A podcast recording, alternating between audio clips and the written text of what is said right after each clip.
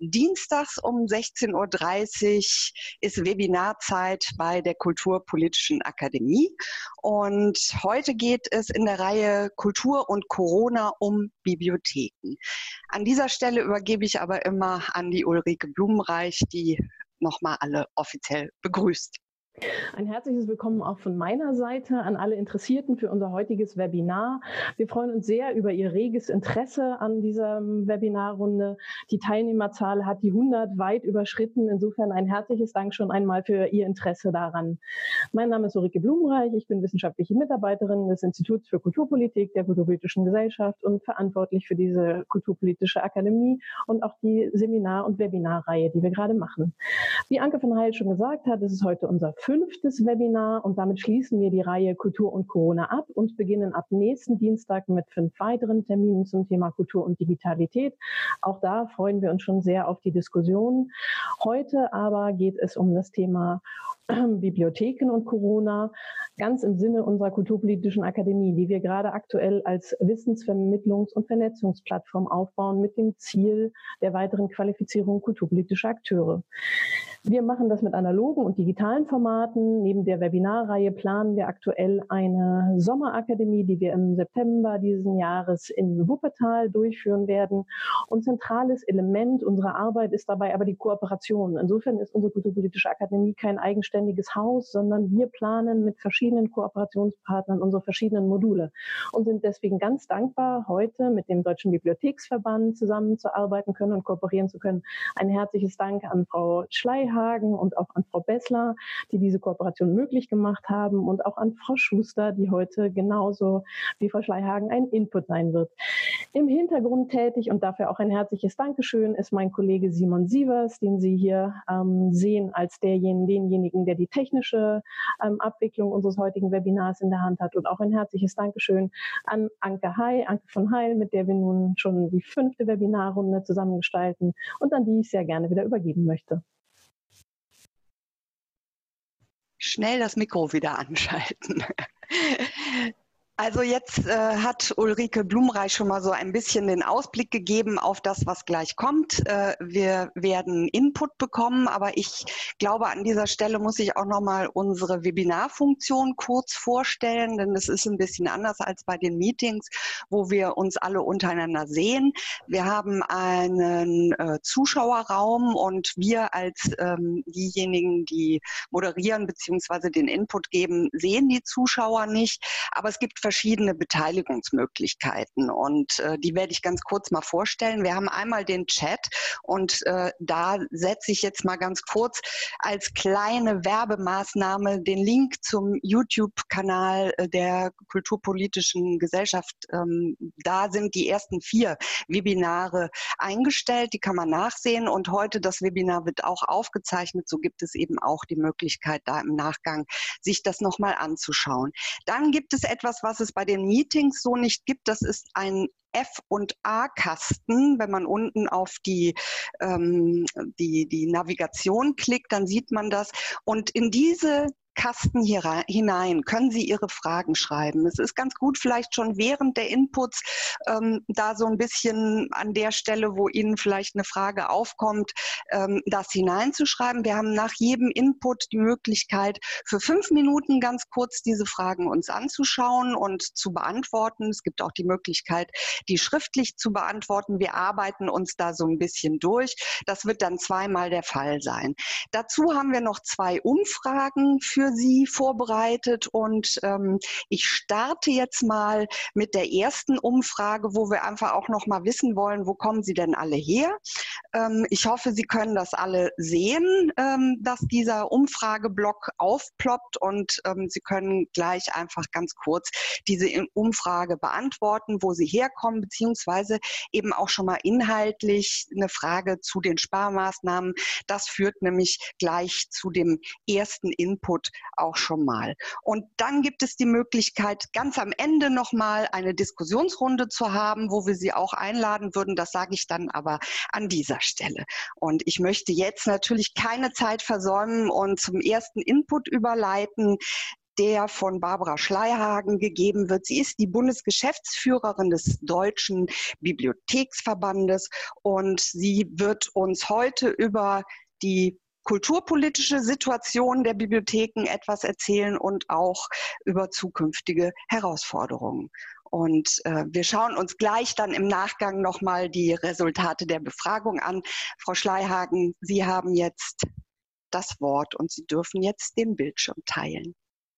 Vielen Dank, Frau von Heil, für die ähm, freundliche Einführung. Ich möchte mich, ähm, bevor ich starte, auch sehr gerne noch ähm, herzlich bedanken für die äh, Kooperation mit der Kulturpolitischen Gesellschaft. Das ist ähm, eine ganz wunderbare Gelegenheit und dass wir ähm, hier wirklich offensichtlich ein ganz brennendes Bedürfnis auch getroffen haben mit diesem Webinar, finde ich, zeigen ja ähm, die Teilnehmerzahlen. Das ist also sehr schön. Von mir also auch ein herzliches Willkommen zu diesem Webinar. Ich möchte gerne ähm, ein bisschen den Bogen schlagen. Als Verband ähm, ist man ja immer ein bisschen weiter weg. Wir hören gleich von Frau Schuster noch ganz konkret aus der Praxis. Ich würde gerne, jetzt teile ich erstmal hier meinen Bildschirm.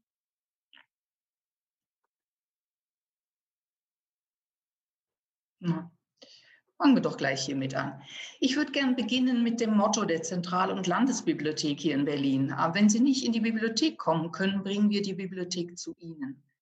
Das war genau das, was ähm, alle Bibliotheken in Deutschland gemacht haben, die ähm, über elektronische Medien verfügen. Und das ist der größte Teil. Man konnte also die Bibliothek auch in der Zeit der Schließungen sehr gut nutzen. Man konnte sich E-Books ausleihen, auf E-Magazine zugreifen. Man konnte Filme, Musik streamen, Online-Sprachkurse besuchen und alles mögliche weitere auch noch tun, was eben online möglich ist. Häufig waren Bibliotheken vielerorts die einzig verbliebenen kommunalen Kultur- und Bildungseinrichtungen, die man sogar auch noch telefonisch oder per E-Mail oder per Chat ähm, äh, anrufen konnte und ähm, die Auskünfte gegeben haben. Twitter war auch dabei. Es war also alles möglich, was eben online ist. Bibliotheken haben zum Teil auch ihre Lizenzen ganz massiv aufgestockt. Wir haben ja da gesehen eine Steigerung der Nutzung von über 45 Prozent. Und viele haben auch noch weiter kreative Lösungen überlegt. Sie haben Livestreaming angeboten von Veranstaltungen. Sie haben verstärkt auf die sozialen Medien gesetzt. Sie haben Vorlesestunden für Kinder angeboten über Twitter oder über Facebook, Literaturwettbewerbe, Leselisten, Literatur am Telefon. Also you name it, they made it. Es war wirklich wunderbar, was Bibliotheken sich da ausgedacht haben. Und nebst dem, die waren nicht nur digital, haben sie auch überlegt, wie können wir eigentlich noch analog unsere Kunden erreichen gibt es Bücherlieferdienste oder Bücher, die eben auf Bestellung zur Abholung in oder vor der Bibliothek kontaktlos bereitgestellt worden sind.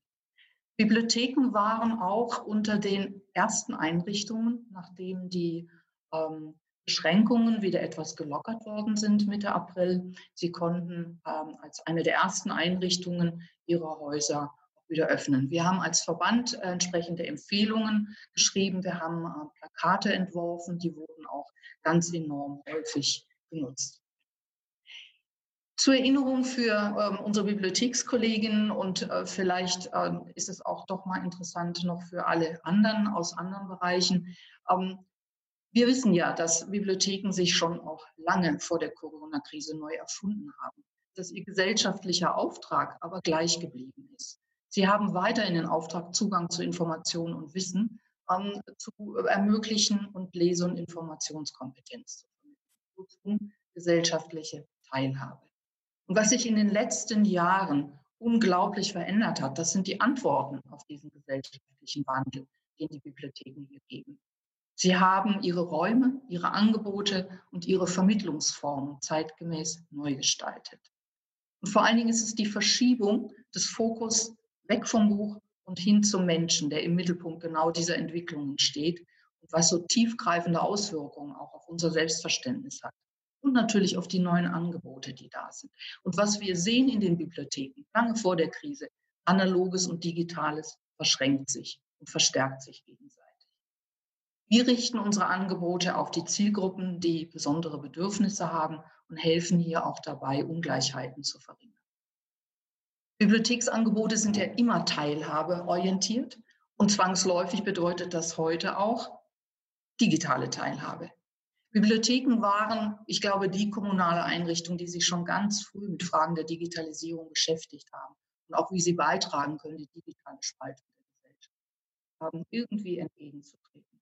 Wir selber als Verband, wir haben schon vor sieben Jahren begonnen mit einem Programm, hieß damals Lesen macht stark, Lesen und digitale Medien, wo wir Fördermittel aus dem Programm vom Bundesbildungsministerium weitergeben konnten für neue Formen der Leseförderung mit digitalen Medien. Jetzt kommt aber noch was dazu und das wird jetzt in diesem Kontext so spannend. Bibliotheken haben, haben festgestellt in den letzten Jahren, eigentlich im Grunde, je weiter die Digitalisierung fortschritt, desto größer wurde auch das Bedürfnis von Menschen nach geschützten und nicht kommerziellen Einrichtungen, wo sie tatsächlich verlässlich begleitet werden. Viele Bibliotheken haben ihre Räume umgestaltet. Sie haben verschiedene Bereiche geschaffen für Kommunikation, für Veranstaltungen. Sie haben Makerspaces eingerichtet. Sie haben ähm, Ruheräume für gemeinschaftliches Arbeiten. All das ist passiert. Also die Aufenthaltsqualität ist enorm erhöht worden. Und viele, gerade in kleineren Gemeinden, sind so wirklich zum Mittelpunkt geworden. Und wir sehen volle Häuser und wir sehen steigende Besucherzahlen. Also das ist hier genau der richtige Weg. Hier sind Angebote, die gemacht werden, die wirklich den Nerv betroffen haben. So, jetzt kommen aber mit der Corona-Krise eine ganze Menge an Herausforderungen auf Bibliotheken zu. Ähm, und das greift so ein bisschen das auf, ähm, äh, was ich gerade gesagt hatte über die Bibliothek als den dritten Ort. Bibliotheken haben jetzt ihre Häuser geöffnet, wieder, seit äh, manche eher, manche später, ähm, haben ausgearbeitete Hygienekonzepte. Die sehen aber alle eine ganz kurze Verweildauer vor, denn eigentlich fast überall ist nur der Ausleihbetrieb gestattet. Die Bibliotheken haben ihre Häuser geöffnet und sie mussten feststellen, dass sich ihre Arbeit jetzt unglaublich verändert hat. Der physische Ort ist im Moment eigentlich wieder in den Hintergrund gekommen. Und eigentlich werden Bibliotheken im Moment gezwungen, zu einer Zeit zurückzukehren, von der eigentlich viele sagen, die haben wir schon lange, lange hinter uns gelassen. Sie sind zwar geöffnet, aber in gewisser Art sind sie weiterhin geschlossen. Ihr Potenzial, was sie haben als generationsübergreifenden Treffpunkt, und als Orte der sozialen Teilhabe, das liegt völlig brach. Eine weitere große Herausforderung für Bibliotheken, für die öffentlichen Bibliotheken, ähm, ist die Finanzkrise der Kommunen. Die Kommunen sind ähm, von vielen Bibliotheken, ich nehme jetzt auch mal die kirchlich getragenen Bibliotheken hinein, weil die zum Teil auch von den Kommunen mitgetragen werden, wir sind in Trägerschaft der Kommunen. Das heißt also, wenn es dort riesige Finanzlücken gibt durch eben sinkende Gewerbe- und Einkommensteuereinnahmen oder steigende Sozialausgaben, trifft das natürlich alle kommunale Einrichtungen, so auch die Bibliotheken.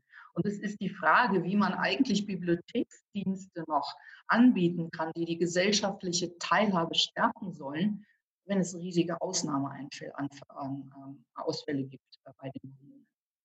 So für uns ist dann die Frage tatsächlich, was müssen wir alle tun, Hand in Hand? Und ich möchte gerne ähm, jetzt erstmal noch vorstellen, was der Verband ähm, an, an, seinem Ort tun kann. Und ähm, ich freue mich wirklich darauf, dass wir in eine Diskussion kommen können, um zu gucken, ähm, wie wir da gemeinsam auf unseren verschiedenen Ebenen auch. Also wie setzt sich der DBV hier ein? Wir haben ähm, drei Instrumente entwickelt, ähm, tatsächlich schon bei der letzten Finanzkrise. Wir haben den Bericht zur Lage der Bibliotheken, den wir jährlich herausgeben, seit mittlerweile elf Jahren, also kurz und knapp, und stellt die Forderungen ähm, unserer, äh, unseres Verbandes für die Bibliotheken an die Politik heraus. Und vor allen Dingen haben wir jedes Jahr auch die Ergebnisse einer Umfrage zur Finanzlage der Bibliotheken. Daraufhin bauen wir mit ähm, Zahlen und Daten unterlegt unsere Forderungen. Das ist ein ganz wunderbares Instrument, um damit Gespräche mit der Politik führen zu können. Wir haben dann für unsere Mitglieder auch damals zum selben Zeitpunkt, letzte Finanzkrise, einen Werkzeugkasten für Lobbyarbeit entwickelt. Ähm, da gibt es ähm, Handreichungen, Argumenten, Statistiken und auch Strategien, die man nutzen kann. Den aktualisieren wir im Moment ähm, denn es ist nicht ausreichend, wenn nur der Verband auf seinen Ebenen arbeitet. Es muss wirklich jeder in seiner Bibliothek auch tun. Und wir arbeiten im Moment, das ist das dritte, an einem Positionspapier für öffentliche Bibliotheken, auch wieder als eine Gesprächsgrundlage für Entscheidungsträger. Und wir führen da derzeit mit unseren Fachgruppen die entsprechenden Diskussionen über die zukünftige Ausrichtung der Bibliotheken, um dort gemeinsam an einem Strang ziehen zu. Ja, und jetzt äh, würde ich gerne zu der Frage kommen, wie wir eigentlich die Krise zur aktiven Gestaltung unserer Zukunft nutzen können. Wir wissen ja die weitere Umgestaltung von Bibliotheken, also einerseits die weitere Entwicklung von digitalen Formaten und Gestaltung ähm, auch des physischen Ortes, das sind alles Investitionen in die Zukunft. Die Zukunft der Bibliothek, die ist digital und analog. Und deshalb müssen Bibliotheken hier in die Strategien der Kommunen auch viel, viel besser einbezogen werden. Und zwar in diese Bereiche Digitalisierung, Kultur, Bildung, Inklusion, Nachhaltigkeit. All das, was da in den Bereich auch hineinspielt. Und wir müssen uns noch enger verzahnen mit den anderen Einrichtungen, ähm, die kommunal getragen werden. Sei es Volkshochschulen, ähm, sei es Kindertagesstätten, ähm, Musikschulen, vor allem diese Kooperation Schulen und Kindertagesstätten, die sind da ganz besonders gut, dass wir zu besser abgestimmten Angeboten auch kommen für Kinder, Jugendliche. Und wir müssen auch verstärkt in die Förderprogramme aufgenommen werden von Bund und Ländern. Wir haben gesehen, als der Digipakt für Schulen verabschiedet worden ist, da kamen Bibliotheken nicht vor. Wir sind jetzt in Gesprächen, äh, es ist davon auszugehen, dass der neu aufgelegt wird, ähm, dass wir hier als die außerschulische Bildungseinrichtungen, die eben Erwachsenen, Kindern und Jugendlichen Medienbildung vermitteln, unbedingt hier auch einbezogen werden. Also diese ganzen Programme, die es gibt. Und ähm, ich denke, es sind gerade die Themen Digitalisierung, Innovation und Nachhaltigkeit. Da haben wir sehr, sehr viel beizutragen. Und da müssen wir unbedingt drin vorkommen. Zusätzlich brauchen wir weitere Mittel, um die digitale Infrastruktur auszubauen. Wir wissen, dass die Situation in den Bibliotheken auch hier enorm heterogen ist. In den ähm, hauptamtlich geführten Bibliotheken sind immerhin mehr als 80 Prozent mit dem Internet verbunden das im Grunde überhaupt nicht ausreichend. Es müsste hier eine hundertprozentige Abdeckung geben. Aber wir wissen auch, dass gerade in den ländlichen Räumen, wo oft die Bibliotheken eher nur nebenamtlich geführt werden, ja, etwas knapper als 20 Prozent, mehr sind da gar nicht am Internet angeschlossen. Wie kann man denn da digitale Teilhabe ähm, überhaupt ähm, äh, zu der Bevölkerung? Also wir müssen hier tatsächlich ähm, viel tun, um gleiche Lebensverhältnisse oder gleichartige Lebensverhältnisse auch ermöglichen zu können also sowas wie eine flächendeckende digitale Grundausstattung. Wir wissen ja, dass in ländlichen Räumen, in denen es oft gar nichts mehr gibt, da gibt es keinen Lebensmittelladen mehr, da gibt es keinen Arzt mehr, ähm, da sind die Bibliotheken die einzig verbliebenen sozialen Treffpunkte. Das stärkt auch den sozialen Zusammenhalt der Menschen. Und auch hier finde ich es viel Potenzial für die Politik, was sie in den Blick nehmen soll.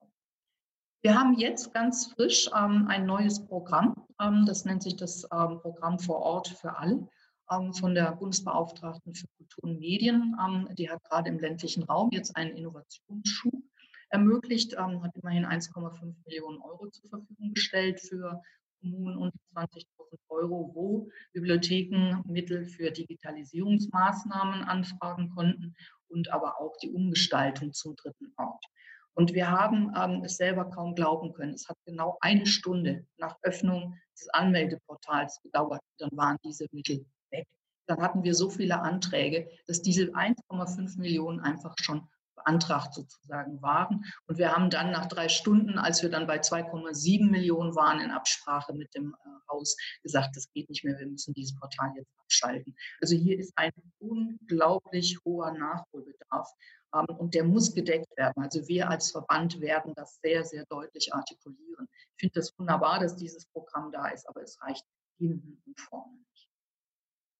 Und wir wissen auch, dass Bibliotheken, die ähm, ja genau in den letzten Jahren sich so verändert haben und ähm, dritte Orte geworden sind und da etwas ganz Besonderes äh, ermöglicht haben, dass die eben jetzt darum ringen, ja, was machen wir denn jetzt mit all den Veranstaltungen, all dem, was wir präsent gemacht haben.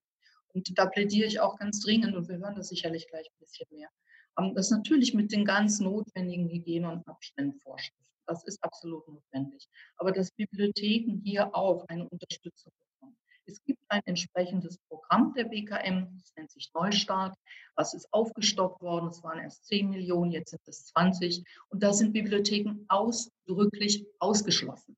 Und das, finde ich, geht überhaupt gar nicht. Also auch hier werden wir, wir haben schon mal nachgefragt, wir haben eine unbefriedigende Antwort bekommen. Ich denke, hier werden wir auch noch mal nachhaken. Genau das ist ja notwendig, dass auch die Bibliotheken wieder deutlich machen können, wir sind mehr als nur Ausleihstation.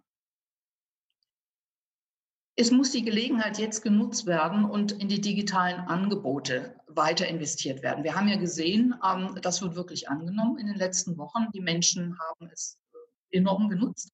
Aber man konnte sie ein bisschen äh, wieder damit auch äh, in Verbindung bringen.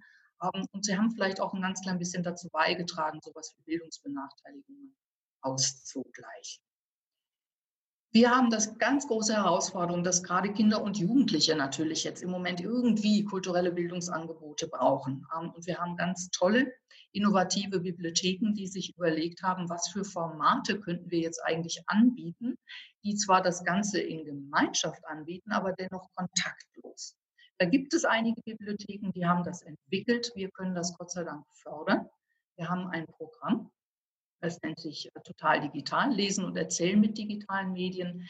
Ähm, da haben wir diese Beispiele gesammelt. Die sind auf der Website und zwar ganz ausdrücklich zur systematischen Nachnutzung. Also jetzt für all die Zeit, wo man im Moment noch nicht so präsent äh, da sein und öffnen kann, ähm, kann ich das nur empfehlen, sich das auch ähm, entsprechend nochmal anzugucken. Großes Thema Nachhaltigkeit. Auch hier finde ich, ähm, äh, geht es wirklich in die richtige Richtung. Viele Bibliotheken ähm, sind da aktiv, aber Bibliotheken sind ja an sich schon mal nachhaltig von ihrer Anlage her. Ähm, sie bieten ihre Dinge langfristig an, niederschwellig an, ohne Konsumzwang. Ähm, und vor allen Dingen teilen sie es mit allen. Ähm, hier haben wir den äh, Zugang zu hochwertiger Bildung, zu Informationen, zu Informationstechnologien wir bewahren das Kulturerbe, wir haben Angebote für geflüchtete Menschen. Also all das zahlt ja ein auf die Nachhaltigkeit. Und es gibt auch immer mehr Bibliotheken, die mittlerweile ähm, Themenausstellungen anbieten zu dem Thema oder Diskussionsveranstaltungen. Also auch in diesem Bereich denke ich, ist es unbedingt notwendig, ähm, dass wir hier mehr investiert bekommen. Dann brauchen wir natürlich, ähm, das kommt nicht von alleine, wir brauchen für die Mitarbeitende wirklich mal eine Fortbildungsoffensive. Ähm, viele sind unglaublich kreativ und ich muss sagen, was ich in den letzten Wochen gesehen habe, ich war wirklich begeistert, ähm, was sich Bibliothekarinnen, Bibliotheksmitarbeiter alles ausgedacht haben, was sie umgesetzt haben mit den Mitteln, die sie haben. Es ist wirklich großartig, aber sie brauchen auch hier Unterstützung. Ähm, das kann man nicht alles immer von alleine machen. Also hier wirklich Förderung, Medien, Informationskompetenz. Man kann dann natürlich auch noch weitergehen. Ähm, wir können das Ganze noch mehr IT-gestützt machen in den öffentlichen Bibliotheken. Da sicherlich noch uns besser vernetzen und es kooperativer angehen. Das wird auch beitragen. Und eine Sache, die ich schon seit Jahren erzähle, die auch seitdem sich ähm, noch überhaupt nicht erledigt hat, auch Bibliotheken gehören ja zu den freiwilligen Aufgaben, den sogenannten freiwilligen Aufgaben. Wir haben in fünf Bundesländern Bibliotheksgesetze dringend notwendig, das auch in den anderen elf zu haben. Ich weiß, es gibt Diskussionen in einigen Ländern. Und nein, ich lasse es nicht gelten, dass hier nichts festgeschrieben wird. Es ist eine Selbstverpflichtung der Kommunen. Es ist immer wichtig, so etwas zu haben. Das öffentliche Bewusstsein, haben wir festgestellt, dort, wo es das gibt, ist tatsächlich gewachsen. Und ich komme jetzt auch schon fast zu meinem Schluss. Man kann natürlich auch noch weitersprechen. Äh, E-Medien, dass wir die jetzt gesetzlich regeln müssen, ist völlig klar.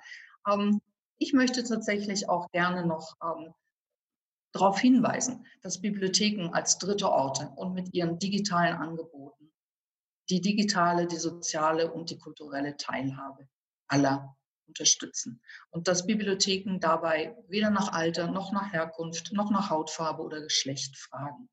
Und diesen gesellschaftlichen Wert und diese Relevanz, die sie haben, müssen wir alle noch besser vermitteln. Und wenn wir das tun können, und auf die Art und Weise dann die notwendige Unterstützung für die Bibliotheksangebote, die wir machen können, erhalten, dann haben wir hier auch die Möglichkeit, gemeinsam eine bessere Zukunft zu gestalten. Liebe Frau Schleihagen, vielen, vielen Dank. Diesen äh, Schluss wollte ich Ihnen auf jeden Fall noch gönnen. Vor allem, weil ja heute auch der Blackout Tuesday ist und äh, ich finde es so wichtig, dass eben auch diese äh, gesellschaftliche Relevanz ähm, ganz klar auch äh, im Vordergrund steht.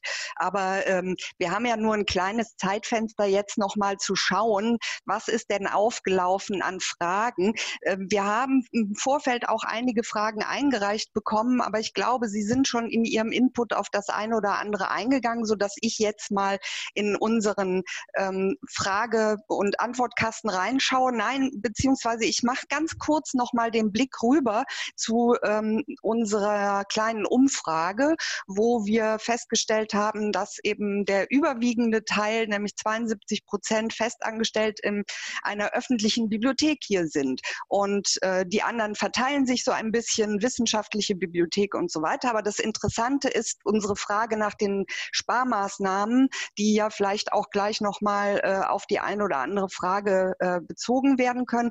25 Prozent sagen, bei ihnen sind schon welche umgesetzt worden und 19 Prozent sagen, ähm, die sind in Planung. Äh, einige wissen es noch gar nicht und sind wahrscheinlich da so ein bisschen ähm, ja wie das Kaninchen vor der Schlange, was da noch äh, kommen mag. Aber das waren jetzt äh, eben der Blick auf diese Umfrage. Jetzt schaue ich mal eben in unseren F&A-Kasten und ähm, da gab es einen kurzen Hinweis, ähm, dass die E-Book-Lizenzen bei weitem nicht ausreichen würden. Aber vielleicht wirklich konkrete Fragen schauen wir uns an, ähm, die sich darauf beziehen, dass beispielsweise ähm, im Netz Edu äh, Room äh, Bibliotheken Rome. Äh, Rome EduRoam, also ich glaube EduRoam Edu ist gemeint. EduRoam, ja.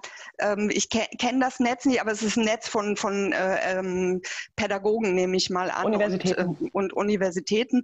Ähm, Sie haben ja eben schon so ein bisschen aufgetan, die Lobbyarbeit, das Ding äh, ist, ist ja eine ganz wichtige Frage, auch mit wem, mit welchen Partnern tut man sich da zusammen? Vielleicht ähm, ganz konkret oder ist das was, was die Katrin Schuster nachher nochmal aufnehmen kann, ähm, die die Frage nach diesem Netzwerk. Hm. Also es ist ein Netzwerk, was ähm, Wissen, also Universitäten nutzen, dadurch auch wissenschaftliche Bibliotheken nutzen. Das heißt, es ist völlig einfach für die Kolleginnen und Kollegen aus den wissenschaftlichen Bibliotheken, sich irgendwo an einen anderen solchen Ort zu setzen, ähm, sich einzuloggen und drin sind sie. Und das sind öffentliche Bibliotheken immer noch nicht dabei. Das ist ein äh, ja, Aber ich denke, wir haben gleich den Input von der Katrin Schuster auch nochmal am Beispiel, auch gerade was, was jetzt auch die Exit-Strategien und so äh, angeht. Ähm, ähm, dann kam die Frage, die ich auch schon direkt so beantworten kann. Es wird auf jeden Fall noch weiterführende Infos geben. Links äh, können wir sammeln. Die können dann auf der Seite der äh, Kulturpolitischen Akademie auch nochmal sein zu den Angeboten, die Sie jetzt eben erwähnt haben, dass man die ganzen Links äh, da nochmal rauszieht und konkret ähm, zu äh, dem, der Aufzeichnung des Webinars dann äh, setzen kann. Dann ist hier die Frage nach Förderprogrammen. Ähm, und den Kreisbibliotheken, die davon in der Regel ausgenommen sind. Ähm, aber zentrale Medien für die Digitalisierung könnte man darüber besorgen und äh, ob es da Vorstoße gibt, die eben auch in diesen ähm, Förderprogrammen anders abzubilden. Das ist jetzt mhm. hier die mhm. Frage von Conny Brückner. Mhm. Die Kreisbibliotheken jetzt speziell. Genau, also das mhm. ist konkret auf die Kreisbibliotheken äh, spezialisiert worden. Ja, also ich äh, fand das ähm, sehr interessant, diese Information zu bekommen, dass Sie ähm, da häufig ausgenommen sind. Wir, dem werde ich sehr, sehr gerne nachgehen, ähm, um mal festzustellen, woran das liegt. Also da kann ich mich gerne dann auch eins zu eins nochmal austauschen das ist doch auch eine gute Möglichkeit, eben zu sagen, man kann sich per Mail an Sie wenden oder wir, wir leiten das dann weiter, was, was, äh, welche Möglichkeit der Kontaktaufnahme äh, man hat. Wunderbar. Und äh, ich möchte Sie ein bisschen äh, bitten, Disziplin mit den F&A-Kasten zu machen. Dann können wir das nämlich schön abarbeiten. Ich lese aber jetzt aus dem Chat auch noch mal eine Frage vor, die da ähm, zur Frage der Weiter Weiterentwicklung der Bibliotheken als dritte Orte gestellt worden ist, ähm, im Hinblick auf die Digitalisierung und Nachhaltigkeit. Was äh, wird da äh, in Zukunft möglich sein an, an auch Zahlen, an Geldmöglichkeiten? Und die, ganz konkret die Frage nach einem Investitionsstau ja, wurde hier gestellt, dass eben es durchaus ja Bibliotheken gibt, die so ein bisschen hinten dran sind. Und da die Frage, kann man da erwarten, dass jetzt mal flächendeckend geguckt wird, wir, dass die auf jeden Fall in der ersten Runde mit dabei sind. So habe ich das jetzt verstanden von Christian Stein aus München, wissenschaftlicher Mitarbeiter an der LMU. Also wir haben ja jetzt, ähm, finde ich, sehr, sehr deutlich und eindrücklich gesehen, ähm, was notwendig wird. Und ich, mich hätte sehr interessiert, wenn wir dieses Programm vor Ort für alle, was für die kleinen Kommunen gewesen ist, was wir wirklich nach äh, vier Stunden abschalten mussten. Mich hätte interessiert, wie hoch der Bedarf geworden wäre, wenn wir es hätten. Aber es kann man nicht, kann man keinen zumuten, Antrag zu stellen, der, der gar nicht mehr angenommen werden kann. Aber ich fand, es war sehr eindringlich, was wir hier erlebt haben. Und es gibt uns sehr gute Grundlage, ähm, zu sagen, hier ist wirklich Bedarf. Und das können die Kommunen alleine überhaupt nicht stemmen. Hier muss Land und Bund dran. Und gerade jetzt so. Also das nehmen wir in jedem Falle auf und, und, und werden danach haken. Also das ist ja äh, schön, wenn, wenn das sozusagen auch nochmal hier ähm, in die Runde gegeben wird, dass die Fragen, die aufgetaucht sind, dass man daran äh, weiterarbeitet, weil wir in der Stunde ja nur so ein kleinen, kleines Schlaglicht werfen können. Und ähm, wenn man dann sieht, wo hakt es, wo sind die drängenden Fragen, dann ist es super, wenn man das weiterleiten kann und äh, da dann auch möglicherweise individuelle Fragen ähm, beantwortet können, werden können. Ähm, ich habe jetzt hier in meinem kleinen F&A-Kasten nichts mehr, ähm, aber auch äh, gleich nochmal die Aufforderung, wenn wir den zweiten Input hören, ähm, das dann da reinzuschreiben. Sie sehen, das kann man so schön abarbeiten. Vielen Dank, Frau Schleihagen vor allem auch für das Mitdenken und Weiterdenken und ähm, jetzt sogar noch eben aus unserem Webinar heraustragen von einzelnen ähm, An Anforderungen und, und Fragestellungen.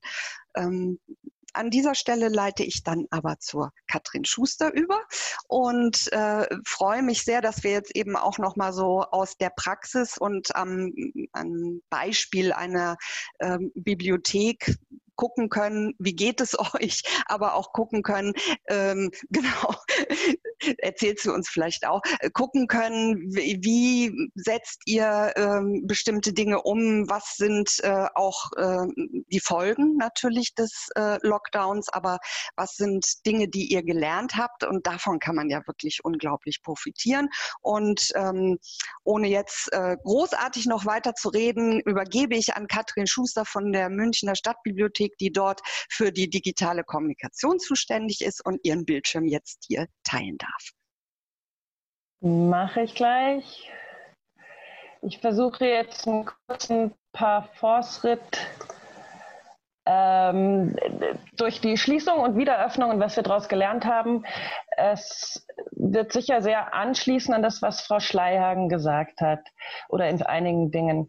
Ich habe zuerst äh, nur ein paar Zahlen, damit Sie alle wissen, vor welchem Hintergrund wir reden, was wir zugemacht haben und was wir gerade wieder versuchen aufzumachen. Ähm, die Zahlen sind runtergebrochen auf einen Öffnungstag in der Münchner Stadtbibliothek. Wir haben auch das noch zum Hintergrund ungefähr 580 Mitarbeiterinnen und Mitarbeiter. Wir haben pro Öffnungstag 20.000 Besucher an 31 Standorten. Das sind Krankenhausbibliotheken, Fachbibliotheken, über 20 Stadtteilbibliotheken und die fünf Bücherbusse. Wir haben 180 Neuanmeldungen pro Tag. Die Hälfte davon Kinder, können sich auch denken. Das ist klassisch in der öffentlichen Bibliothek. Wir haben 45.000 Leihvorgänge vor Ort und online über 5000 Logins in unsere offenen freien WLAN-Netzwerke und über 20 Veranstaltungen bis zu einem gewissen Punkt dieses Jahres, nämlich den 12. März, als wir alle Veranstaltungen abgesagt haben. Und am 13. März haben wir alle Bibliotheken ab 14. März geschlossen. Es gibt einen Lieblingstweet aus dieser Zeit, den habe ich Ihnen mitgebracht. Das sind zwei dänische Kolleginnen oder Kollegen, die machen zusammen, wer es kennt, ähm, das Portal Library Planet, also sozusagen für Bibliothekstouristinnen und Touristen schöne Bibliotheken auf aller Welt. Ähm, und am 6. April, also da waren wir schon fast drei Wochen zu, seufzte Marie Eriksson so, everything is cancelled.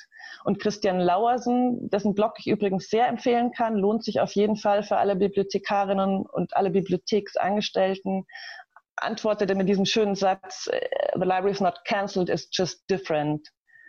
Und dieses just different versuche ich jetzt mal Ihnen ein bisschen vorzustellen. Bei uns kam die Schließung Freitagnachmittag, glaube ich, haben wir so verkündet und dann wurden wir überrannt. Ähm, die Leute haben also sehr, sehr viel ausgeliehen noch. Wir waren während der Zeit des, der Schließung hatten wir fast 500.000 Medien in der Stadt verteilt, on the road sozusagen. Das sind so 40.000 äh, mehr als normal ungefähr. Wir haben die Rückgaben geschlossen, damit die Leute natürlich nicht äh, sozusagen unnötiges Haus verlassen müssen und entsprechend die Leihfristen verlängert. Und eins der schwierigsten Sachen, glaube ich, war, die ganzen Veranstaltungsverträge abzuwickeln. Also da hängt ja was hinten dran, wenn man die Veranstaltungen absagt. Das sozusagen das, das Schlimme, was passiert ist, oder das nicht so Schöne. Und wie jede andere Bibliothek, glaube ich, in Deutschland auch, haben wir ähm, dann verschiedene Dinge entwickelt. Wir haben das kostenlose Digi-Abo erfunden, kann man so sagen. Also es galt drei Monate, unsere digitalen Angebote, was den üblichen Umfang umfasst. Da sind wir aktuell beim Stand von, ähm, also damit haben wir über 9000 neue Nutzerinnen und Nutzer ähm, bekommen. Katrin, ja? ich wollte mal kurz äh, intervenieren. Ähm, irgendwie ist deine Präsi nicht richtig gestartet, oder? Äh, also ich sehe jetzt nur äh, die erste, wo du draufklickst, Start mit erster Folie. Ich weiß nicht, die anderen können ja mal in Chat schreiben. So. Äh, aber Sorry. du hast geklickt, bei dir läuft sie ganz bei normal. Bei mir läuft sie, ja klar. Ja, auch im Vollbild. Das würde ich ja nicht reden. okay, dann äh, weiß ich nicht, hängt das irgendwie? Genau, die anderen sagen, bei ihnen hängt es auch. Ähm, Sollen wir es ohne machen? Ich Nee, sonst muss es halt, also du siehst es nicht Vollbild, man sieht oben deine Navigationsleiste, aber das äh, jetzt Hauptsache, sieht aber? jetzt sieht man Folie 2. Okay, dann machen wir ja? zu. Komm, okay. Dann, äh, der, Sorry. Der, ja, Nein, ist gut, ist gut, um Gottes Willen, um Gottes Willen. Aber dann sehen alle nochmal diesen schönen Tweet, den ich wirklich ja, sehr genau. gerne mag. Den sehen wir jetzt. genau. Ähm, also die schlimmen Sachen, genau habe ich schon gesagt, dann wollte ich jetzt das Positive sagen. Das eine war dieses Digi-Abo, ähm, 9000 neue Nutzerinnen, was äh, gut ist für uns. Wir haben zum Vergleich, wir haben 200.000 aktive Nutzerinnen und Nutzer normalerweise, also normalerweise genau. Wir haben auch sowas gemacht wie einen telefonischen Rechercheservice gestartet. Sie wissen alle, das war Prüfungszeit oder ist immer noch Prüfungszeit. Das heißt, gerade Schülerinnen und Schüler haben natürlich sehr schmerzhaft die Schließung der Bibliothek erfahren. Das war eine Möglichkeit zu machen. Wir haben auch auch wie viele andere Bibliotheken äh, die Programmarbeit umgestellt. Wir haben versucht, natürlich Dinge ins Digitale zu übersetzen. Wir haben auch auf Social Media versucht, eine gewisse Routine zu entwickeln, Programmformate, diese Sachen. Da sind ein paar Kolleginnen heute von mir da. Also wenn es da konkrete Fragen gibt, können wir die auch ansprechen. Wir hatten zudem das Glück, dass wir im Januar eine neue Webseite gelauncht hat, die unglaublich flexibel ist. Das hat sich dann so ein bisschen also das war toll, aber natürlich auch ein gewisser Fluch, weil wir haben tatsächlich gefühlt fast täglich diese Webseite umgebaut, immer mit neuen Informationen versehen. Wir haben Landingpages gebaut zum Thema Corona zum Beispiel, wo es nicht nur darum ging, äh, was, was, wie betrifft es die Bibliothek, sondern auch seriöse Informationen, Videos, wie man sich eine Maske herstellt, solche Sachen. Also haben versucht, die bibliothekarische Aufgabe auch in dieser Form wahrzunehmen. Haben auch Landingpages für gewisse Zielgruppen gebaut, also für Lehrkräfte, Schule digital, wie können wir da helfen? Haben wirklich in verschiedene Dinge reingepiekt und geschaut, was passiert da, wie können wir da unterstützen. Mm, was relativ normal weit oder nicht relativ, was wirklich ganz normal weiterlief, war der Erwerb von Medien. Also die, wir haben weiter ganz normal eingekauft, als wäre nichts das war einerseits durchaus politisch gemeint, um die Buchhandlungen in diesem Moment zu unterstützen, die ja sonst fast alle Kundinnen und Kunden verloren hatte. Und es war natürlich auch schon auf die Wiederöffnung angelegt, zu sagen, wir wollen nicht mit dem alten Bestand wieder öffnen, sondern wir wollen dann auch äh, den Stand haben, der aktuell ist in dem Moment. Mm. Das alles. Kannst du noch mal klicken, weil irgendwie die Folien nicht weiterlaufen? Ich, ich, ich habe auch kein, noch keine neue Folie. Ah, okay. ich hoffe, alle sehen jetzt Folie 2, sonst müssen wir das. Weil hier war jetzt noch der Hinweis, äh, dass man den Screen duplizieren sollte, aber ich glaube, so viele Folien hast du nicht deswegen erzählt. Ich habe noch zwei, wie man links sieht. Also es ist, es ist ganz harmlos. ähm, diese ganzen Sachen, die wir gemacht haben, die waren toll, die waren inspirierend, aber sie haben zumindest, das ist jetzt eine persönliche Perspektive, ähm, nicht so ganz über den Schmerz hinweg geholfen, den man hatte, wenn man durch die leere Bibliothek gegangen ist. Wir waren dann acht Wochen off im Homeoffice, teils im Büro. Bei uns sind relativ viele im Büro geblieben. Und seit äh, kurzem, also genauer gesagt seit 11. Mai, haben wir wieder eröffnet. Wir haben angefangen mit der zentralen Stadtbibliothek am Gasteig und vier großen Stadtteilbibliotheken. In der Woche drauf kam der Rest. Was im Moment noch still steht, ähm, sind die Bücherbusse wegen der äh, schwierigen Situation an Schulen natürlich. Ähm, das sogenannte Medienmobil, das ist bei uns, sind ähm, Kolleginnen, die immobile Menschen zu Hause versorgen. Das ist ein kostenloser Service der Münchner Stadtbibliothek, auch relativ ungewöhnlich, nicht auf Ehrenamt, sondern das machen Bibliothekarinnen und Bibliothekare. Ähm, das steht natürlich auch, weil es sich da meistens um eine Risikogruppe handelt, die wir eben, wir versuchen gerade an einer kontaktlosen Form. Äh, das wird auch bald kommen. Und die Krankenhausbibliotheken sind natürlich im Moment auch sehr reduziert beziehungsweise geschlossen, weil da geht es auch um Risikogruppen. Und Krankenhäuser, weiß auch jeder, äh, sind gerade nicht die sichersten Orte.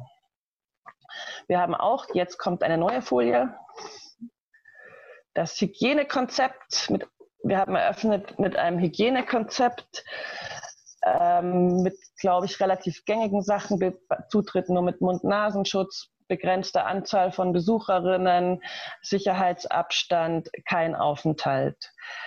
Ähm, wir haben diesen Prozess äh, statistisch begleitet, also dass wir genau wissen, wie viele Besucher kommen, wie viele werden ausgeliehen, sind unsere halbe Million Bücher dann irgendwann mal wieder auf dem Normalstand. Was ich zur Nutzung sagen kann, ist, dass wir im Moment von den Besucherzahlen Pi mal Daumen, also wir haben so viele Standorte, dass ich es nur so peilen kann, bei 45 Prozent sind zu dem von vorher. Also was man hier auf den Bildern ganz links und ganz rechts ist die zentrale Stadtbibliothek am Gasteig. Die hat normalerweise 3000 Besucher am Tag. Das sind jetzt so 12, 1300. Die Stadtteilbibliotheken sind interessanterweise sehr viel mehr unter Druck, weil sie kleiner sind einfach. Da stehen die Leute öfter mal an. Das passiert uns hier selten, weil wir hier viel Platz haben. Ähm, das Spannende war für mich ähm, auch das, das, äh, die ganze Arbeit mit dem Personal. Sie müssen sich vorstellen, wir hatten Personal, das acht Wochen im Homeoffice war oder zumindest acht Wochen keinen Publikumskontakt hatte. Da plötzlich wieder den Publikumskontakt herzustellen, war auch mit gewissen Ängsten verbunden, kann man auch verstehen zu Zeiten einer Pandemie. Ähm, wir mussten aus dem Homeoffice zurückholen oder nicht. Wir hatten auch zu kämpfen mit sogenannten Abordnungen. Das werden die Kolleginnen aus dem öffentlichen Dienst kennen.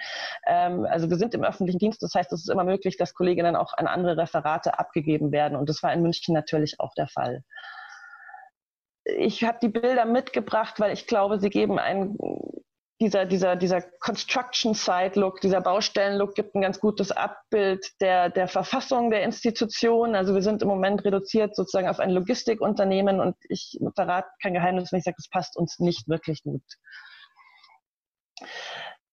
was ich, ich habe noch so drei Aspekte, ähm, was ich gelernt habe, da wäre mir aber ganz wichtig, dass die, dass sich auch Kolleginnen einschalten. Das ist jetzt eine persönliche Learnings, die ich mitgebracht habe. Ähm, da gibt es bestimmt noch einiges mehr zu sagen und dann komme ich noch ganz kurz zu den Herausforderungen. Was ich gelernt habe, ist, großes Thema Digitalisierung ist bei uns geflutscht, meiner Meinung nach. Ich hoffe, meine Kolleginnen im Publikum schreien jetzt nicht auf, aber dadurch, dass wir eine dezentrale Organisation sind und gewohnt sind, uns über Wochen auch mal nicht zu sehen, haben uns sowas wie Videokonferenzen unglaublich gut geholfen. Wir hatten zur äh, kurz vor der Öffnung eine Videokonferenz mit unseren 70 Führungskräften, richtig tolle Veranstaltung. Ich glaube, das ist eine Sache, die werden wir behalten. Und ich glaube auch, dass wir, da will ich jetzt aber auch meinen Kollegen nicht vorgreifen, in der Programmarbeit bestimmt das äh, ein oder andere digitale Format behalten werden, weil wir ganz andere Zielgruppen damit erschließen. Ganz einfach das Zweite, was ich gelernt habe, ist auf die harte Tour interne Kommunikation, also auf Krisenkommunikation. Ich würde mich freuen, wenn eine andere Bibliothek darauf vorbereitet war. Wir waren es nicht. Ähm, das war eine harte Schule, aber eine richtig, richtig gute Schule. Also ich habe selten so viel von Mitarbeitenden gelernt, gehört, sie wahrgenommen. Wir haben harte Gespräche geführt, sehr transparente Gespräche und das hat meiner Meinung nach der Institution richtig gut getan, weil so klar spricht man selten. Wenn es ums Ganze geht oder um eine Pandemie geht, muss man auch sagen. Ähm, das Dritte, was ich mir so gemerkt habe, war tatsächlich die Bedarfe der Nutzerinnen und Nutzer ähm, allein dieser Punkt, in dem Moment, wo wir die Schließung bekannt geben und wir werden überrannt, da ist die Bedeutung von Bestand, würde ich nicht mehr unterschätzen. Die ist da. Die Leute wollen das und die kommen. Und am ersten Öffnungstag standen sie auch wieder da. Das ist der eine große Bedarf. Der andere ist mediale und soziale Teilhabe. Als wir wieder eröffnet haben, waren die größten Beschwerden, das mag jetzt vielleicht für den einen oder anderen mal lächerlich klingen, aber nehmen Sie sie bitte sehr ernst. Die, die wichtigsten Beschwerden waren, man kann keine Kopierer benutzen, man kann keine Computer benutzen und man darf sich nicht hinsetzen. Wir hatten wirklich ähm, heftige Auseinandersetzungen darüber und da merken Sie, wie groß der Bedarf der Menschen an medialer und sozialer Teilhabe ist. Also und der ist wichtig, den, den muss man hören. Und es geht nicht nur um in einem Ort zu sein, mit anderen Menschen, dass man sich gegenseitig wahrnimmt, sondern auch wie groß der Bedarf nach medialer Teilhabe. Da gab es Leute, die haben zwei Monate ihre E-Mails nicht abgerufen und haben nur darauf gewartet und wir konnten es in dem Moment nicht gestatten. Das sind meine drei, also die drei größten Punkte, die ich mir gemerkt habe. Jetzt noch kurz bei den Herausforderungen schlage ich ähnliche Kerbe wie Frau Schleihagen. Natürlich, eine der ganz großen werden die Sparmaßnahmen sein. Ähm, und es wird die drei wichtige Punkte treffen, denke ich, überall Bestand, Programm und Personal. Ähm, das wird alles schwierig sein. Das wird für München vielleicht, für München ist, das Klischee stimmt ja, ähm, werden wir vermutlich noch gut dran sein, auch wenn ich das ungern so sage. Das bedeutet für uns vor allem, auch das hat Frau Schleihagen schon gesagt, in den sogenannten Bereich Public Affairs zu investieren, also Politikkontaktarbeit, um das möglichst Beste rauszuholen. Das ist jetzt wirklich ganz, ganz wichtig, dass wir klar machen, wozu wir da sind und dass wir ähm, pathetisch gesagt da die Welt retten oder zumindest für die Stadtgesellschaft jetzt eine ganz entscheidende Institution sind in dieser prekären Situation. Das zweite ist die Sicherung von Teilhabe. Da geht es einmal um das, was ich gerade gesagt habe, soziale, mediale Teilhabe, aber gerade auch digitale Teilhabe. Wir haben durch die Umstellung, durch diese radikale Digitalisierung von Programmen auch Leute zurückgelassen. Und darüber muss man sich klar sein. Und zwar nicht zu wenige, von Kindern bis Erwachsenen. Das wieder aufzufangen wird auch eine riesige Aufgabe, die wieder mitzunehmen, weil da geht es meistens um finanziell prekäre Milieus, die ohnehin schon Schwierigkeiten haben der Teilhabe, die müssen wir jetzt wieder einfangen. Also wie gesagt, vor Ort wie digital. Das äh, Dritte, äh, da bin, arbeite ich immer noch an der Formulierung, diese sinnliche Krise. Also einerseits, ich glaube, das ist eine persönlichere Erfahrung, nicht so sehr eine institutionelle, auch wenn man es bei der Wiederöffnung auch gesehen hat. Dieses ständige Abstand nehmen, zurückweichen, wenn einem jemand zu nahe kommt. Ähm, andere Sachen zu riechen. Wir waren ja auch in unserer Geruchs sehr eingeschränkt die letzten Monate, glaube ich, entweder Homeoffice oder draußen schnell irgendwo. Solche Sachen, körperliche äh, Spüren, niemanden umarmen können, was das psychisch macht, wissen wir noch nicht genau, glaube ich, kommt aber auch auf uns zu.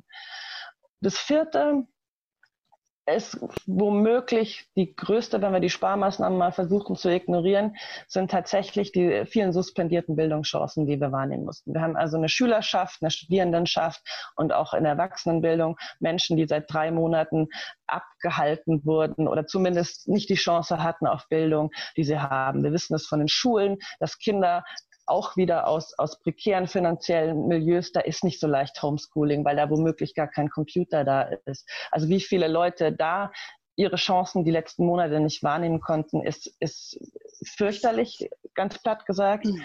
Äh, wir haben zugleich, ähm, was ich wiederum spannender finde für eine Bibliothek, diese Wissenschaftskritik, die wir in den letzten Monaten geführt haben. Sie kennen alle die Stichworte Drosten und so weiter. Sagt jetzt die Wahrheit, welchen Einfluss hat eigentlich Wissenschaft auf Politik? Auch da ist eine Bibliothek gefragt. Und wir haben zugleich das Gegenteil oder damit zusammenhängend natürlich einen Anstieg an, an Verschwörungsideologien. Äh, wissen Sie auch alle, brauche ich Ihnen nichts erzählen, haben Sie alle mitbekommen also eigentlich, wenn ich das so anschaue, ist das, sage ich, äh, Hochzeit für Bibliothek. Super. Deswegen steht da.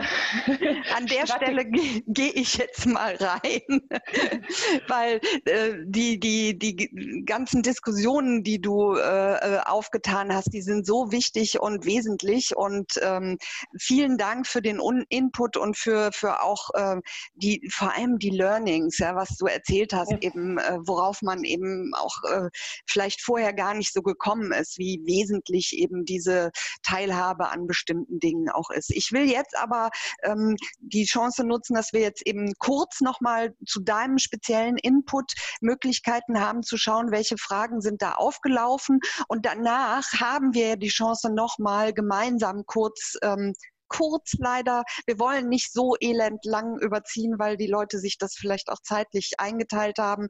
Aber wir schauen jetzt mal, welche Fragen ähm, da aufgekommen sind. Ich glaube, du hast auch schon ähm, beispielsweise die Frage, die Stefan hier gestellt hat, bleiben in München einige digitale Formate nach Corona erhalten? Hast du ja in deinem Input schon gesagt, ne, dass äh, ihr da auf jeden Fall ähm, dran bleibt und dass ihr äh, denkt, dass das ganz wichtig ist.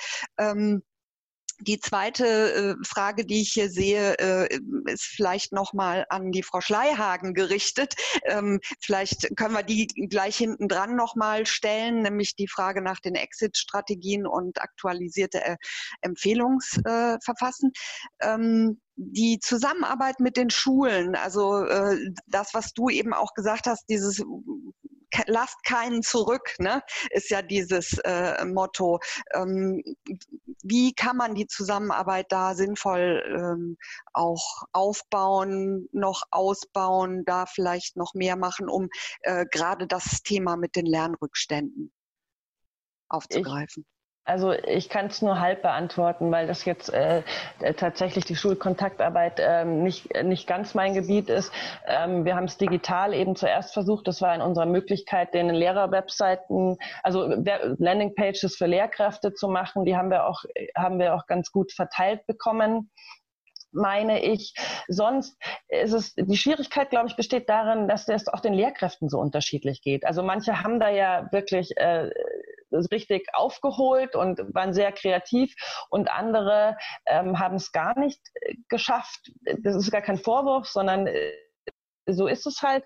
Ähm, wie wir die kriegen, ich glaube, die kriegen wir genau, wie wir den Rest kriegen, dass wir wirklich eine Digitalisierungsoffensive starten müssen oder zumindest das, was wir leisten können. Jetzt bitte nicht zitieren, das klingt jetzt schon wieder so Digitalisierungsoffensive starten, aber äh, so groß gesagt, die müssen wir genau mitnehmen wie alle anderen. Die müssen äh, die sich die Sachen mal anschauen, lernen und die Angst verlieren. Ich glaube, es geht vor allem darum, die Angst zu verlieren. Das merke ich zumindest. Ja, in diese Kerbe schlägt schlägt eben Stefan auch nochmal, der dir für den Input dankt und der eben sagt, ähm, auch an Frau Schleihagen gerichtet, ne, dass das ganz äh, wesentlich jetzt ist, die, die Rolle der Bibliotheken. Und Sie haben das ja auch schon gesagt, eben die ähm, wir haben es schon ein paar Mal in unseren Webinaren gehabt, die Systemrelevanz auch der, der Bibliotheken äh, ähm, ganz klar in den Vordergrund zu stellen. Äh, es gibt noch Antworten, Anke, oder? Kannst du auch, genau. Du kannst das äh, schriftlich machen. Ähm, wir haben eben dieses kleinen Zeitfenster, was jetzt auch schon äh, wieder so ein bisschen ähm, äh, überzogen wurde und was uns dann hinterher von unserer allgemeinen Diskussion abknapst. Ähm, ich denke, du kannst ja vielleicht schriftlich beantworten, wie das mit dem Bücherdesinfizieren geht. Also da sind ganz praktische Tipps gefragt und du vielleicht auch, äh, äh Frau Schleierhagen, wenn Sie nochmal gucken, ähm, hier die aktualisierte Fassung Umsetzung der Empfehlungen.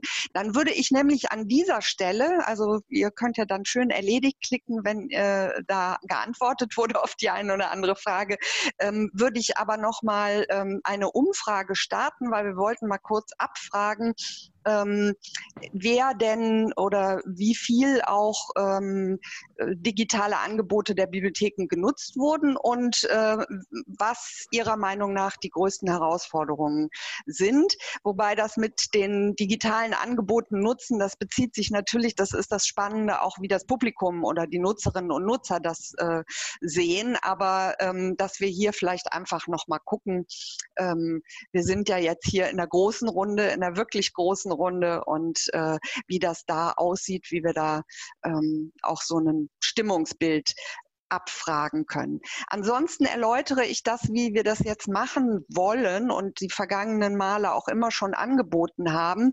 Ähm, der Simon Sievers hat übrigens das ein oder andere erhobene Händchen wieder runtergebeamt. Jetzt wäre aber noch mal die Zeit tatsächlich, wir gucken uns das an bei den Zuschauern, die Händchen zu erheben, weil es gibt die Möglichkeit, mit uns gemeinsam in diese Diskussionsrunde einzusteigen, indem sie mit Wort und Bild zugeschaltet werden. Das ist ja ja bei der Zuschauerrolle nicht möglich. Aber wenn Sie denn sagen, ich möchte mitdiskutieren, ich möchte mich mit aufs Podium setzen, dann können Sie Ihre kleine blaue Hand heben, weil wir müssen Sie dann ähm, per äh, Klick sozusagen zum Diskussionsteilnehmer machen. Und dann schauen wir mal, ob wir da nochmal eine gemeinsame Diskussion hinkriegen. Das macht der Simon Sievers, wenn da von Ihnen jemand sagt, ja, ich will auch einen Wortbeitrag liefern. Und ich schaue derweil auf die Umfrage, wo ähm, 88 Prozent haben digitale Angebote der Bibliotheken genutzt. Das ist äh, ja auch schon mal eine interessante ähm, Antwort. Und äh, die meisten glauben, dass Sparmaßnahmen und Teilhabe sichern, also jeweils 38 Prozent, die größten Herausforderungen sind. Ähm, das Thema der sinnlichen Krise finde ich persönlich super spannend, sehen auch einige. Und die Bildungskrise, da gab es auch ähm, einige, die sagen, 20 Prozent, das ist auch eine äh, Herausforderung. Es ist eben so, dass es einen ganzen Strauß an Herausforderungen gibt, mit denen man sich ähm, auseinandersetzen soll. Ich weiß nicht, wie das jetzt äh, gelaufen ist.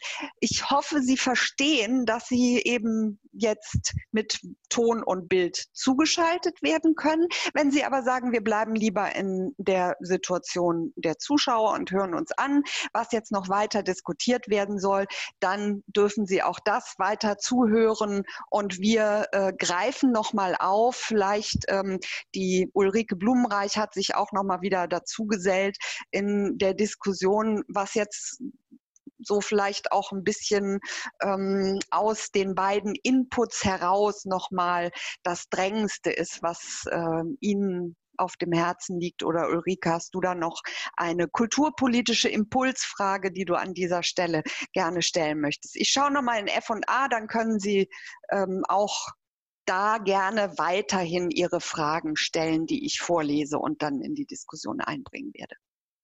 Frau Schleierhagen, ich würde gerne noch mal zwei Fragen an Sie richten. Und zwar habe ich mir die Deutsche Bibliotheksstatistik noch mal angeschaut und habe gesehen, dass für 2018 dort 7.655 Bibliotheken verzeichnet gewesen sind und inklusive der Zweigstellen 9.569. Für das Jahr 2019 lag die Zahl schon reduziert bei 7.478 und inklusive Zweigstellen bei 9.397. Meine ganz konkrete Frage ist, rechnen Sie jetzt nach ähm, dieser Krise mit einem Rückgang an der Anzahl der öffentlichen Bibliotheken oder auch der Zweigstellen oder weiterer Umwandlungen von hauptamtlicher Bibliotheken in ehrenamtlich geführte Bibliotheken, wäre meine erste Frage. Ja, da möchte ich gerne zunächst sagen, dass die deutsche Bibliotheksstatistik ähm, äh, nicht hergibt, dass man so eins zu eins Jahre vergleicht, äh, weil die Teilnahme freiwillig ist. Es kann durchaus sein, dass einfach einige jetzt nicht mehr so teilgenommen haben, wobei im Bereich der öffentlichen Bibliotheken nehmen immer sehr, sehr viele teil. Mhm. Wir wissen aus der letzten Finanzkrise, als sich das ja auch auf die Bibliotheken sehr ausgewirkt hat, dass selten Bibliotheken ähm, von heute auf morgen einfach geschlossen werden, weil das einen derartigen Aufschrei in der Bevölkerung bewirkt. Das tut sich eigentlich im allgemeinen Kommunalpolitiker nicht gerne an. Ähm, eigentlich passiert häufiger so ein schleichendes Ausbluten.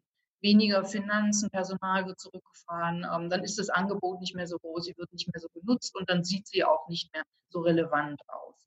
Was wir auch häufiger haben, ist äh, das Zweigstellen ähm, äh, geschlossen werden müssen, manchmal zugunsten eines besseren Angebots dann in der Hauptstelle. Also das kann durchaus ähm, manchmal auch gut begründet sein, warum es so ist. Ähm, was eben auch passieren kann, ist klar, dass Stellen nicht mehr besetzt werden. Also wenn ähm, hauptamtliches Personal nicht da ist. Das ist alles, was wir erlebt haben, auch schon vor gut zehn Jahren, durchaus. Ähm, und deshalb wappnen wir uns auch so. Und ähm, ich glaube, was jetzt im Moment anders ist als damals, ist, dass eben alle betroffen sind. Ähm, und wirklich äh, in einer Form, wie wir es noch nie gehabt haben. Und von daher glaube ich auch, dass es hier anders möglich sein wird, auch mal Gehör zu finden. Denn wir ringen ja alle jetzt auch nach Möglichkeiten, wie können wir eben genau ähm, die Menschen, die jetzt so abgehängt scheinen, wie können wir die wieder mitnehmen? Also Stichwort Teilhabe. Und ich glaube, das ist wirklich wichtig an der Stelle, dass wir uns dann neu positionieren. Es ist leider immer noch nicht so ganz verstanden worden, was Bibliotheken da leisten können. Ich habe hier auch noch eine äh, kurze Hinweis, da schreibt ähm, J. Hase, ich konnte wegen zu viel Arbeit 2019 nicht an die Statistik melden, bin aber noch da. Ja.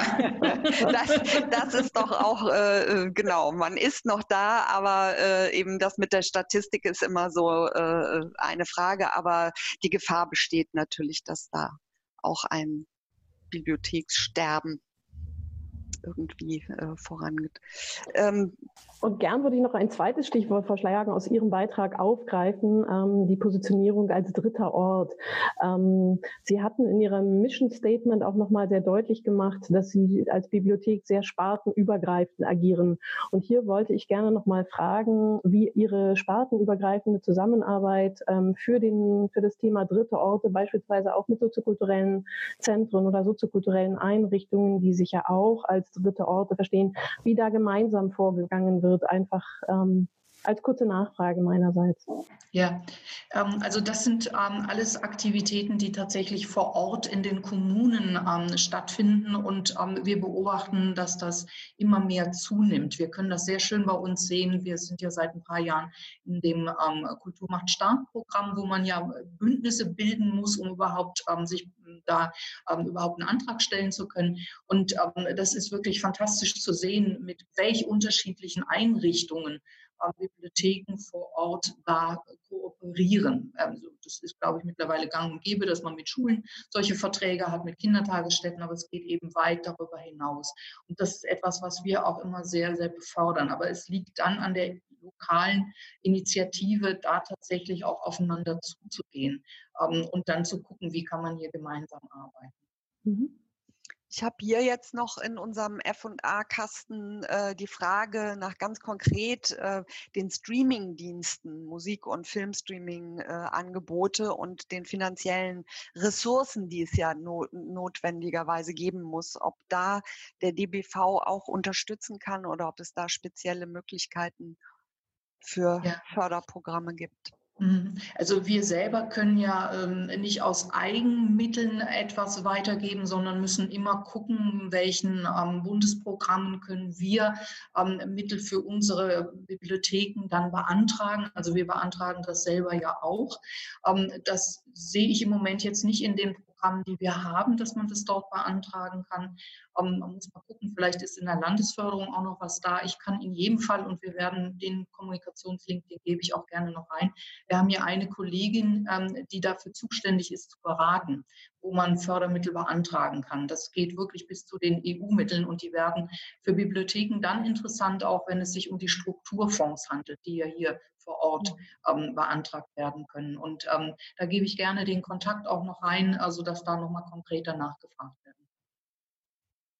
Super, so machen wir das. Immer schön weiter Follow-up, dass äh, die Fragen, die hier aufkommen, ähm, dass die beantwortet werden können. Also äh, die, die jetzt steht hier noch die Frage nach den konkreten Empfehlungen für die Exit-Strategien. Gibt es da auch einen Link, ähm, wo aktualisiert äh, was zusammengetragen wurde? Oder auch, äh, Katrin, habt ihr in eurem Blog auch äh, darüber geschrieben, Dinge, die man da nachlesen kann? Leider noch nicht. Ich habe die Hoffnung, dass ich aus diesem Webinar einen Blogartikel endlich mal mache, dass wir berichten, wie die Eröffnung ist. Wir sind noch überhaupt nicht dazu gekommen. Also ich weiß nicht, wie es anderen geht, aber die letzten drei Monate sind so irgendwie vorbeigerauscht. Also wir haben auf unserer Webseite das zusammengesammelt. Man findet es gleich ähm, unter Bibliotheken und äh, Coronavirus. Da haben wir eine ganze Menge. Und ich werde auch gerne nochmal zusammentragen. Ich hoffe, es ist auch öffentlich. Unser ähm, äh, Verband in Nordrhein-Westfalen hat bereits ähm, schon zwei Webinare auch durchgeführt, wo Kollegen untereinander äh, sich informiert haben, wie sie jetzt mit der Öffnung ähm, ähm, dann auch wirklich vorgegangen sind. Ähm, und ich hoffe, dass das öffentlich ist, dann würde ich den Link dann auch reinnehmen. Und ich habe gerade jetzt auch vor ein paar Tagen ein Gespräch bekommen zwischen ähm, Hannelore Vogt von der Stadtbibliothek Köln mit Kollegen aus Dänemark und ähm, aus den Niederlanden. Auch das ist sehr interessant, um zu hören, wie sind eigentlich die anderen da vorgegangen. Also das gebe ich auch gerne dann noch. Ich kann ja an dieser, an dieser Stelle auch noch mal äh, auf unser Lieblingsnetzwerk Twitter verweisen, wo äh, es ja auch den BIP-Chat gibt und auch äh, eine sehr große Community ähm, an Menschen, die äh, in Bibliotheken arbeiten und dort Erfahrungen sammeln. Also da denke ich, kann man auch noch mal ähm, in den Austausch gehen, weil das ist äh, wahrscheinlich auch schwierig, jetzt da sowas äh, Finales rüberzureichen, wo man sagt, das ist die Lösung für alle Probleme. Äh, das taucht wahrscheinlich jetzt sukzessive auf. Ähm, apropos auftauchen, es gibt jetzt eine kleine Hand hier. Conny Brückner möchte gerne ähm, noch mal was sagen. Möchten Sie zu uns kommen, vielleicht abschließend. Wir haben nicht mehr allzu viel Zeit, ein paar Minütchen noch. Da ist sie.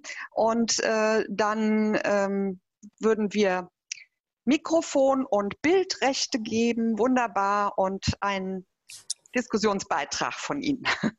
Ja, ich wollte nur äh, sagen, äh, ich bin vom äh, Medienzentrum Potsdam Mittelmark und wir haben die Funktion der Kreisbibliothek inne. Und bei uns ist das Problem, äh, so wie Frau Schleierhagen ja auch schon äh, vielerorts gesagt hat, dass die Bibliotheken teilweise personell und technisch sehr schlecht ausgestattet sind, also auch die Hauptamtlichen. Also bei uns scheitert das schon daran, eine Videokonferenz äh, teilt, dass alle teilnehmen können. Teilweise muss die App auf dem privaten Handy installiert werden, weil äh, die äh, Computer weder Mikro, teilweise nicht mal mehr Ton haben und äh, dass dann die Bibliotheken weit weg sind von den zukünftigen Herausforderungen wie dritter Ort und so weiter und so fort. Und eben dieses Förderprogramm, was dann eben kurz danach gleich wieder abgeschaltet werden musste, da äh, ja ein gutes Beispiel ist. Also dass das eben auch wichtig ist, ähm, auch so äh, für die, äh, ich werde das auch den Kolleginnen empfehlen, sich dieses Video einfach mal anzugucken in puncto Argumentation gegenüber des Trägers, um eben zu verhindern oder eben Argumente zu liefern, die dagegen sprechen, einfach Sparmaßnahmen äh, über die Maße hinaus sozusagen für die Einrichtung zu verhängen. Dafür war das echt eine äh, gute äh, Empfehlung, die ich dann den Kolleginnen auch nochmal geben kann, sich das im Nachhinein Ja, vielleicht können wir es auch so machen, dass gerne solche Links und weiterführenden Dinge ähm, nochmal an die Frau Blumenreich geschickt werden, die das dann in dem Beitrag unter diesem Thema jetzt äh, alles sammeln kann. Ähm, man kann auch, das ist der Hinweis an alle, Sie können sich ja den Chat selber nochmal abspeichern, wo ich äh, eben auch ähm, ein, zwei, drei Links reingesetzt habe. Auch hier kann man noch mal so ein bisschen was äh, nachlesen. Aber die Idee, dass wir das alles unter dem Beitrag jetzt zu dem heutigen Termin sammeln, ähm, können wir ja genau. Da äh, ist der Link zu den Webinaren. Da wird das dann alles auch noch mal gesammelt. Es ist immer gut, wenn man so einen kleinen Knotenpunkt hat im Netz, wo man alle Informationen auch mal zusammenstellen kann, gerade zu den Fragen, die hier ähm, aufgetaucht sind. Vielen Dank äh, an Conny Brückner, dass äh, Sie sich hier auch noch mit eingeschaltet haben mit zusätzlichem Input. Das soll es eigentlich auch sein. Ähm, ich schaue mal auf die Uhr. Wenn jetzt nicht noch äh, Fragen offen sind, die wir hier klären müssen, dann würde ich an dieser Stelle sagen, wir beenden unseren Talk für heute, unsere Schlaglichter auf die Situation der Bibliotheken mit eben dieser Aussicht, man bleibt noch im Kontakt, man kann hier und da noch mal was nachlegen und ähm, auch fragen. Ähm, die Frau Schleierhagen hat ja ganz konkret gesagt, wo sie noch mal nachguckt und vielleicht auch noch mal entsprechende Infos sammelt. Die Präsentationen äh, werden auch noch mal äh, einsehbar sein. Und dann bleibt mir an dieser Stelle nur zu sagen, ganz herzlichen Dank für den wunderbaren Input an Frau Schleierhagen, Frau Schuster. Herzlichen Dank an die, das Institut für Kulturpolitik und die kulturpolitische Akademie, dass diese Webinare zur Situation von Kultur in Zeiten von Corona gemacht wurden. Nächste Woche, wie gesagt, geht es weiter. Da kümmern wir uns noch stärker um das Thema Digitalität. Und ich darf allen einen wunderschönen Abend wünschen, wo auch immer Sie uns zugeschaut haben.